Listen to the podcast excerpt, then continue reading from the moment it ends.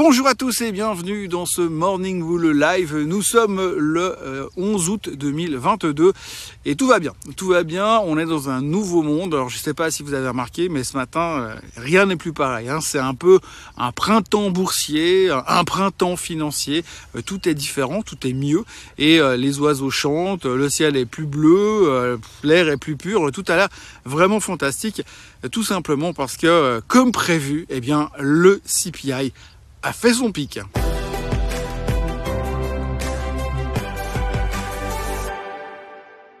Alors aujourd'hui, je pourrais vous parler euh, largement euh, du rebond massif dans tout ce qui est croissance. Hier, on a vu des choses assez spectaculaires. Je pourrais vous parler de Roblox, qui a publié des chiffres dégueulasses mardi soir, qui perdait 17% after close, mais qui termine quand même en hausse hier soir après les chiffres du CPI et à cause du CPI. Je voudrais aussi vous parler euh, de Coinbase qui a annoncé une perte massive de plus d'un milliard pour le trimestre passé mardi soir, qui était en baisse de 5% et qui termine en hausse de 10% hier soir à cause et après le CPI. Je pourrais aussi vous parler de Disney qui a rattrapé Netflix en termes euh, d'abonnés sur sa chaîne de streaming et qui euh, cartonnait sur ses chiffres trimestriels et qui prenait encore 8% en plus des 5% qu'elle a déjà gagné durant la séance hier, 8% de plus after close, donc quasiment 13% de hausse pour Disney hier soir. Alors je pourrais vous parler de tout ça. Je pourrais vous parler du rebond massif au niveau des semi-conducteurs, parce qu'évidemment c'est de la croissance. Je pourrais vous parler euh, du rebond dans le secteur des softwares, parce qu'évidemment c'est de la croissance. Parce que oui, aujourd'hui, la croissance est le maître mot, le seul et unique mot qui intéresse le monde merveilleux de l'investissement. Euh, et ce seul et unique mot, eh bien, est drivé uniquement grâce au CPI. Le CPI a fait son pic. Le marché attendait, les experts attendaient des chiffres à hauteur de 8,7% pour le CPI. Après, un chiffre à 9,1% le mois dernier.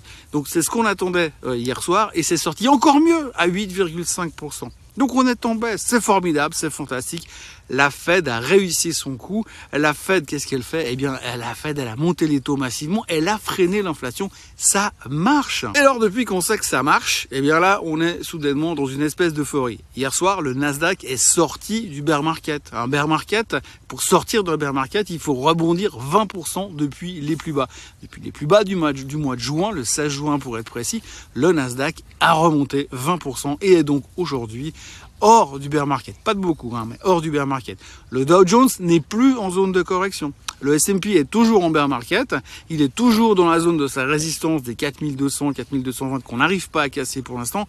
Mais tout va bien. Tout va bien parce que la Fed a réussi à maîtriser l'inflation. Pas encore euh, n'a pas encore vaincu l'inflation, mais maîtrisé. Alors la grande réflexion du jour, c'est quid de tout ça? Oui, quid de tout ça parce que finalement on a les chiffres qu'on voulait, euh, on a eu ce qu'on attendait, c'est plutôt encourageant, ça veut dire que ça fonctionne et qu'un jour on va finir euh, par s'en sortir. Alors ça, c'est la bonne nouvelle. L'autre question qu'on se pose, c'est que quand vous regardez un petit peu l'environnement de marché, les, les, grands, les grands courants financiers, les grandes stars de la finance, on sent quand même qu'il y a un doute énorme. Quand on regarde finalement les chiffres en détail, euh, quand on regarde le core CPI, qui lui n'a pas baissé mais pas augmenté non plus, malgré qu'on s'attendait quand même à une hausse à un certain moment, euh, eh bien quand vous regardez ce core CPI finalement, eh bien euh, on voit que ça va relativement bien et que ça va mieux. Et ça soulage. Mais malgré tout ça, euh, les experts nous disent que ce corps CPI, lui, devrait rebondir encore. Parce que quand on regarde à l'intérieur des chiffres, on a quand même pas mal de choses qui ont bougé. Alors soit, c'est vrai,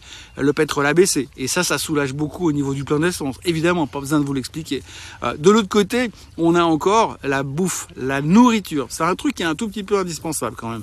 Et quand vous regardez l'augmentation des prix de la nourriture aux États-Unis, ça reste quand même assez stratosphérique. Quelques chiffres, parce que quand vous regardez le paquet de la ménagère, si vous voulez bien, la nourriture, quand vous regardez tout ça, eh bien ça, ça a augmenté quand même. Et aujourd'hui, pour donner deux exemples, le beurre sur un an a pris 26%. Les œufs sur un an a pris, ont pris 38%. C'est pas rien. Alors bien sûr, vous pouvez vous dire, bah, vous arrêtez de manger du beurre et des œufs et puis tout va bien se passer. Mais quand même, euh, ces chiffres-là montrent qu'il y a de l'inflation réelle et que ça pourrait quand même poser problème au commun des mortels. Alors visiblement, ça pose aucun problème à Wall Street puisque eux, ils sont absolument confiants et tout va bien et on est rassuré. Est-ce que ça va durer? C'est la grande question. Oui, c'est la grande question parce que si on écoute les autres courants du marché, eh bien, on est très très haut, on est remonté très très vite. Et si on regarde un petit peu les bases historiques, eh bien il faut quand même se méfier. Se méfier parce que quand on regarde l'histoire, si vous vous souvenez pour ceux qui étaient là en 2000 ou ceux qui étaient là en 2008, 2009 ou ceux qui étaient là en 2008, en 2008, 2009 et en 2000, eh bien à chaque fois on a eu ce, ce, ce point bas, un rebond massif de 20-25%, puis ensuite une nouvelle correction massive pour retourner faire un nouveau point bas avant finalement de faire ce final, ce final euh, point bas et pour pouvoir reconstruire derrière. Et eh bien là aujourd'hui on a fait ce premier rebond, cette première vague et si vous mettez si vous mettiez en parallèle les graphiques, ce que j'aime pas faire, et d'ailleurs je vous le montre pas, mais si vous regardez un graphique de la fin du bear market de l'an 2000, de la fin du bear market de 2008-2009, vous verrez qu'il y a des similitudes et que là on est encore dans l'avant-dernière phase et la dernière phase serait d'avoir une correction supplémentaire avant de repartir avec un nouveau new low. Ça, ce serait l'idéal pour pouvoir dire on a eu notre capitulation, on a été chercher un nouveau plus bas, on a eu ces exagérations, on a eu cette espèce de dernier espoir avant de replonger une dernière fois. Alors on va on va pas se souhaiter ça parce qu'on sait pas ce qu'on a envie de voir ni de vivre, bien sûr, mais c'est quelque chose qui existe et c'est quelque chose qui s'est répété au fur et à mesure des années. Après, il y a une autre bonne nouvelle que je vais quand même vous raconter, c'est que si on regarde à chaque fois que le Nasdaq est sorti d'une zone de bear market, si on se projette 12 mois plus tard, eh bien la performance du Nasdaq est de 23%. En plus des 20% qu'on vient déjà de se faire. Donc c'est plutôt encourageant, mais en même temps, on sent quand même qu'il y a deux trois points qui bloquent à droite à gauche. Donc voilà, aujourd'hui, on se retrouve avec des bons chiffres euh, du CPI. C'est ce qu'on espérait, c'est ce qu'on voulait et c'est ce qu'on a eu. Donc ça, c'est la bonne nouvelle et on va pas se gâcher le plaisir. Les marchés ont rebondi massivement hier soir, un peu partout dans le monde. Et puis euh, ce matin, on est toujours en hausse et toujours relativement encouragé, mais on a quand même euh, deux trois doutes. Et finalement, c'est un petit peu ça qu'il va falloir euh, gérer comme inquiétude ces prochains temps. C'est est-ce que ces doutes sont justifiés ou est-ce que finalement on est en train de rater le train parce qu'il y a quelque chose qui est en train de se passer de monumental? Alors, il faut juste pas oublier quand même qu'il y a toujours une guerre en Ukraine, que la Chine est toujours en phase de ralentissement, qu'on a eu des chiffres inflationnistes en Chine pas plus tard qu'il y a deux jours qui étaient plutôt inquiétants, euh, que le pétrole est quand même pas très cher et que si on écoute les experts, eh ben, il n'a pas fini de monter, le pétrole il pourrait bien remonter encore une fois qu'effectivement la réalité de la bouffe est quand même un problème, que les loyers sont en train de monter verticalement aux États-Unis. Donc il y a quand même pas mal de choses qui bug un petit peu à droite à gauche, même si aujourd'hui le seul chiffre qui nous intéressait aurait été une réussite totale, un succès fabuleux. J'ai envie de dire pourvu que ça dure, mais en fait on a quand même tous l'impression qu'on fond nous, et eh bien ça sera peut-être pas forcément simple. Donc voilà, euh, aujourd'hui ce serait vraiment compliqué de prendre une position et de dire ok je pense que ça va se péter la figure ou ça va rebondir. Euh, on, a quand même l'impression qu'on est arrivé un petit peu au bout de tout. Alors maintenant le scénario suivant c'est quoi? Qu'est-ce qu'il faut attendre? Eh bien on va devoir parler de des prochaines semaines. Parce que du coup, on n'a plus de non-farm payroll avant début septembre, on n'a plus de chiffre de CPI avant début septembre, et on aura le prochain meeting de la Fed le 20 et le 21 septembre. Ça fait dans longtemps, ça fait dans six semaines. Donc il y a encore pas mal de temps à attendre et pas mal de questions à se poser entre deux. Entre deux, on a le temps de faire pas mal de choses. Donc on va se projeter, on va se poser des questions.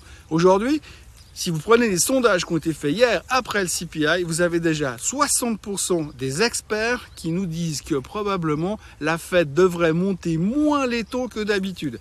D'habitude, en ce moment, l'habitude, après deux fois, c'est devenu 75 basis points. Donc, on pense que ça montera moins la prochaine fois. Donc, ça, c'est une super nouvelle. Mais on n'en sait rien. Ça reste des experts qui font des prévisions qui marchent une fois sur deux. Et puis, en plus de ces experts, vous avez aussi bah, les banquiers centraux qui sont pas tous en vacances, puisque hier, Madame Mary Daly, qui est la, euh, la patronne de la fête de San Francisco, a déclaré après les chiffres du CPI que c'était bien mais que la bataille n'était pas encore gagnée. Donc il faudra quand même peut-être, et c'est là-dessus que je vais m'arrêter aujourd'hui, il faudra peut-être se souvenir qu'effectivement, la bataille n'est peut-être pas encore gagnée.